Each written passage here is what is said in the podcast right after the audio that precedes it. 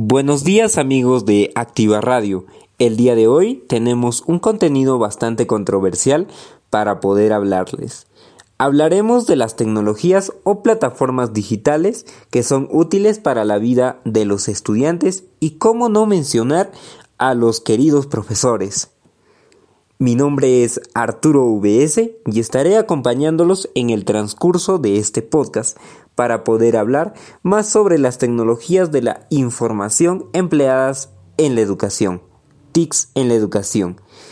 En este episodio de podcast nos acompaña en conexión telefónica David Muñoz, docente especialista en educación de las nuevas tecnologías aplicadas para que nos pueda orientar más sobre el uso de las TICs en el sistema educativo peruano.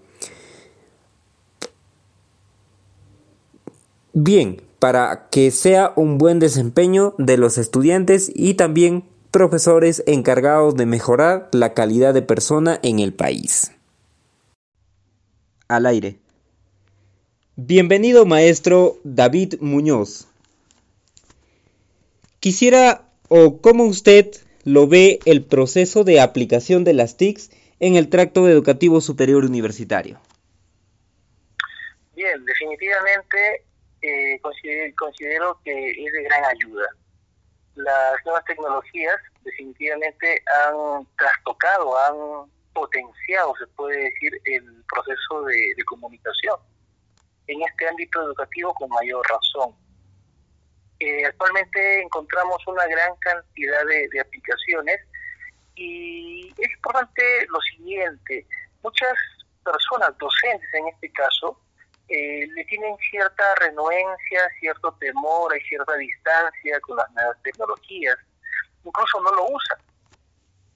Aquí yo en la universidad en la que trabajo, eh, conozco profesores ya de edad que no utilizan ni siquiera un PowerPoint, sino que sus clases la hacen directamente eh, con el plumón y la pizarra, ¿no? Manuscrito, claro. Cosa que así es, directamente, es un más, eh, eh, y bueno, son personas ya de edad porque les cuesta un poco desarrollarse en ese ámbito, ¿no? Y bueno, en este caso no, no debemos ver el lado positivo, el lado, el lado bueno, las aplicaciones, las nuevas tecnologías han potenciado la, eh, el proceso de aprendizaje, de enseñanza-aprendizaje. Los alumnos, eh, en primer lugar, tenemos, tenemos que entender que eh, los alumnos, nosotros como docentes, nos dirigimos a alumnos que son prácticamente millennials. Claro, están son personas inmersas en la tecnología, claro así es, que han nacido en las nuevas tecnologías. Entonces nuestra audiencia es distinta, ya no es la audiencia de hace 10 o 20 años, sino que eh, actualmente nos dirigimos a ese tipo de personas, a ese tipo de jóvenes, y esas personas en las universidades, estos chicos, están acostumbrados, como bien lo dices, a interactuar con las nuevas tecnologías. Para ellos es algo muy común, porque han crecido en ese ámbito, en el ámbito tecnológico incluso actualmente uno puede ver niños de 5 años, 4 años, que manejan muy bien la, su tableta. Sí. Así es, la tablet, el celular, porque son intuitivos, ya nacen con esa predisposición. Sí, incluso, eh, incluso aquí en la Universidad del Centro, aquí es donde estamos eh, haciendo este podcast, Incluso hemos estado utilizando las plataformas de Edmodo o Google Classroom, ¿no? Que son plataformas eh, interactivas para el alumno, no son muy difíciles de poder manejar o entender, ¿no? Así es, así es, son intuitivas, son, se le conoce como usables, ¿no? Son, tienen la característica de la usabilidad, significa eh, son de fácil uso, de un uso muy intuitivo. Así que en primer lugar es importante eh, como docentes entender que nuestro público al cual nos dirigimos es un público, son alumnos, son jóvenes que interactúan con las nuevas tecnologías. Así que nosotros tenemos que poner de, nuestra parte. Comúnmente los docentes eh, no somos de, no somos millennials, somos de la generación X o incluso los baby boomers, que ya son de 50 más. Y muchas veces nos cuesta, pero es importante que lo pongamos en práctica es importante no necesariamente el utilizar la, no solamente, mejor dicho, utilizar la, la herramienta tecnológica, sino entender cuál es la lógica, cuál es la esencia de estas nuevas tecnologías. Bien, eh, bien, en base al, a su recomendación, ¿usted qué herramientas nos podría recomendar para poder eh, mejorar la clase o, o, una conferencia para que tanto alumno como profesor puedan comprenderse, ¿no? Muy bien. Bueno, en la internet encontramos gran cantidad de, de, de herramientas digitales, muchas gratuitas, otras pagadas. Sin embargo, eh, en las que yo he podido utilizar, he podido eh, interactuar con las herramientas, tenemos bueno, en este caso lo más común que podemos utilizar, ¿no? Que son los grupos de Facebook. Algunos dicen, bueno, no, eh, la red social Facebook no, no, sirve mucho para la parte educativa, sino eh, necesitamos otras, otros tipos de redes sociales, como el caso de Smodo. Claro. Sin embargo, sin embargo, el punto es que, que nosotros tenemos, como te dije, pasado en, en lo primero que te comenté, tenemos que estar en función a los alumnos. Un problema con el modo, porque tengo muchos compañeros que lo han usado anteriormente, un problema es que la gente, los chicos no están conectados en este tipo de, redes sociales. Entonces es más complicada la comunicación. Ellos, eh, incluso me cuentan mis compañeros que ellos eh, incluso tienen que, hacerles recordar, por favor, ingresen a esta plataforma, ingresen a esta red social, porque ahí voy a colgar las herramientas o voy a colgar los documentos, las tareas.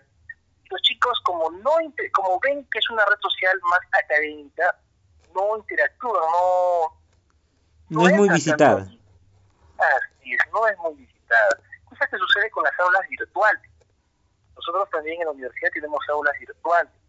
Sin embargo, les diré esto, será el 5% de todo el salón, de 60 alumnos, 50 alumnos, 40 alumnos, que ingresan a la al aula virtual. Entonces no se hace muy efectivo. Incluso nosotros hablamos con ellos, ¿no? Si no entras te vamos a bajar puntos, pero no, no se trata de eso. Entonces yo en mi recomendación, lo que yo más uso en este caso, si quiero utilizar una red social, es utilizar los grupos de Facebook. En, este, en Facebook prácticamente todos los chicos están, tienen una, una cuenta en esta red social, no, eh, no les pesado ingresar porque ellos están aquí. Claro. Yo tengo que interactuar en su comunidad, hablarles en su lenguaje, estar donde ellos están. No exigirles a que ellos vengan hacia donde yo estoy, sino yo ir a esos ámbitos. Utilizamos los grupos cerrados de Facebook, eh, a través de los cuales yo en este caso cuelgo videos. Eh, actualmente se, se, se habla de una metodología que es la metodología de la, de la eh, el aula invertida. El aula invertida, ¿en qué consiste? Comúnmente una clase, en una clase, eh, los chicos vienen, llegan a la clase, reciben la, información, reciben la información y luego ya en casa ellos lo procesan. Este es el, el, proceso común que se tiene en las clases tradicionales. Sin embargo, eh, la clase invertida es, tiene algo novedoso y es que el profesor eh, cuelga la información previamente, en este caso en una red social, y lo que yo hago es eso, no cuelgo la información, de repente un video, de repente un artículo, de repente una lectura que quiero que lean, eh, lo, cuelgo en la red social, los chicos lo ven eh, y ahí nomás empiezan a procesar información y hacen preguntas. Incluso en la, en la, misma red social se puede responder, se puede generar este, este conversatorio. Ya cuando llegan a la clase, ellos ya vienen con ideas ya prestas, ya tienen una idea, ya tienen opiniones, pero eh, incluso vienen con las dudas. Ya las clases se hacen mucho más enriquecedoras. ¿no? En este caso es importante entonces utilizar las redes sociales de esta forma. A mí me, me mucho. Entonces, una de las herramientas que se pueden utilizar es eh, los de Facebook.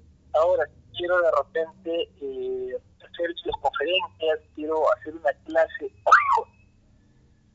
para interactuar con mis alumnos de forma particular.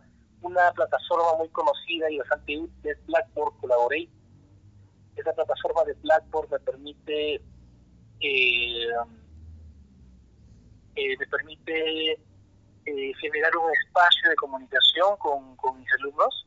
Básicamente son una especie de salas virtuales donde se puede participar con personas, se puede interactuar en tiempo real y de esa manera también uno puede presentar diapositivas, puede compartir el escritorio, hay charlas virtuales, puedes pasar un video, todo en el momento. ¿no? Un problema de la, de la educación a distancia, de la educación virtual, es la interacción.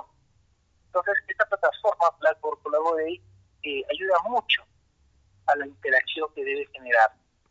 Otra plataforma que también es bastante útil es Screencast. Esta plataforma, Screencast, eh, te permite grabar todo lo que está en la pantalla, tu pantalla del computador y además graba tu voz. Para hacer esto, entonces, eh, tú puedes hacer una explicación interactiva, dinámica, utilizando tu computador. Eh, eso también es bastante interesante. Bueno, para presentaciones también eh, está un programa que es Geniali. En ese programa uno puede encontrar herramientas para crear presentaciones digitales. Sí. Presentaciones que te permiten interactuar. Eh, allí encontramos recursos didácticos, eh, se pueden hacer videos de presentación, se pueden hacer imágenes interactivas, eh, quizzes, son preguntas-respuestas, entre otros, ¿no? Eh, también infografías. Claro, en caso de... En caso también de las aplicaciones para los móviles, ¿no? Porque ahorita, mm, según las estadísticas del INEI, eh, se ha hecho un estudio en las cuales los adolescentes pasan siquiera 3, 4 horas eh, frente a un teléfono o smartphone, ¿no? Y algunas aplicaciones, ¿cuáles ustedes nos, nos puede recomendar al menos para los amigos de Activa Radio? Eh, perdón, repíteme la pregunta, vino una persona, me distrajo. Repíteme la pregunta, por favor. Eh, bueno, eh, frente al, al, uso del smartphone, porque hay un estudio de la, bueno, estudio estadístico del IMEI o INEI, en las cuales especifican que los adolescentes están inmersos en a dos o a cuatro horas frente a un smartphone. Frente a esos estudios, ¿usted qué aplicaciones eh, recomienda a los nuevos millennials eh, para, poder, para poder utilizar el marketing o poder interactuar con las clases digitales? Ya, muy bien. Eh, ¿Qué aplicaciones? Por ejemplo, en este caso, eh, existen los MOOCs.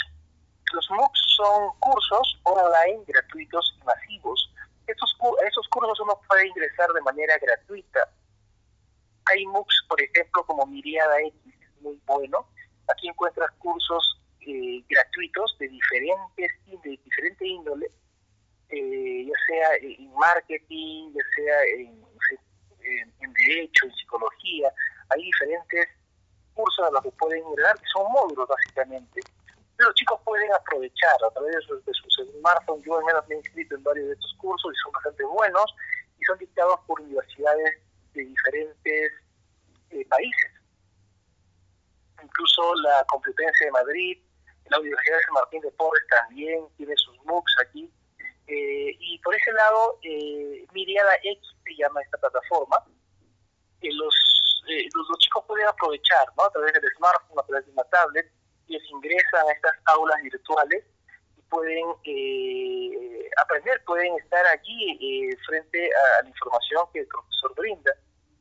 Por otro lado, estas herramientas también les permiten certificaciones, ya sean certificaciones de participación o también certificaciones con notas. Para esto ya hay un trato directo con las universidades que ofrecen el curso. ¿no? Por otro lado, eh, también algunas aplicaciones que, los alumnos pueden utilizar para, para interactuar mejor con las...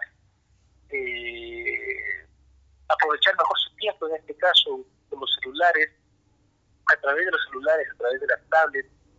Eh, como te comenté, básicamente ellos pueden, en este caso, los MOOCs son bastante buenos. Hay otras herramientas en Internet a los que pueden acceder Eh, tenemos también eh, las clases por YouTube. En YouTube encontramos también una gran cantidad de, eh, información buena, bastante información relevante. Incluso un egresado de la Universidad de San Martín tiene aquí un canal, se llama el canal, se llama El Robot Platón. Tenemos también otros personajes, ¿no? Otros influencers como Hugo Strugox. Me parece bastante interesante la, la, información que brindan a través de la internet. Maestro, también... Eh, sí, también ¿eh? Eh, cabe resaltar que hay plataformas virtuales como Duolingo también que te ayudan a poder amenizar un poco de tus aprendizajes en idiomas, ¿no? Ah, por ejemplo, ¿no? Hay, bueno, aplicaciones aplicaciones para todo tipo, ¿no? Duolingo, así eso es uno de ellos también, bastante interesante, que permite aprender eh, los idiomas.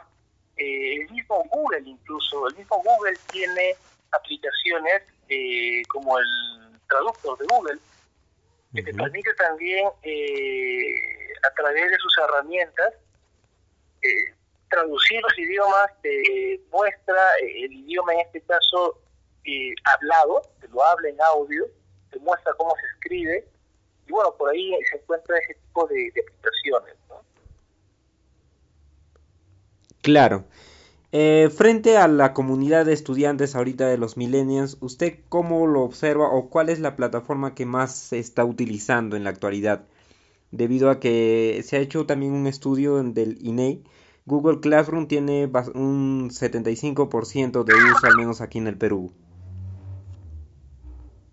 ya, bueno, definitivamente las plataformas más usadas, bueno, en el caso de Google, es bastante utilizado, ¿no? Por el tema de la marca, eh, con todos sus productos como Google Drive, eh, los Google Docs incluso. Claro. Eh, sin embargo, bueno, en este caso los chicos, en el caso de Google Classroom, al menos, bueno, en mi caso no, no lo he usado mucho, no lo he usado mucho, pero tengo entendido que tiene varias aplicaciones, tiene incluso varias herramientas de, de, Blackboard Collaborate o de Screencast-O-Mat que te comenté hace un momento, ¿no?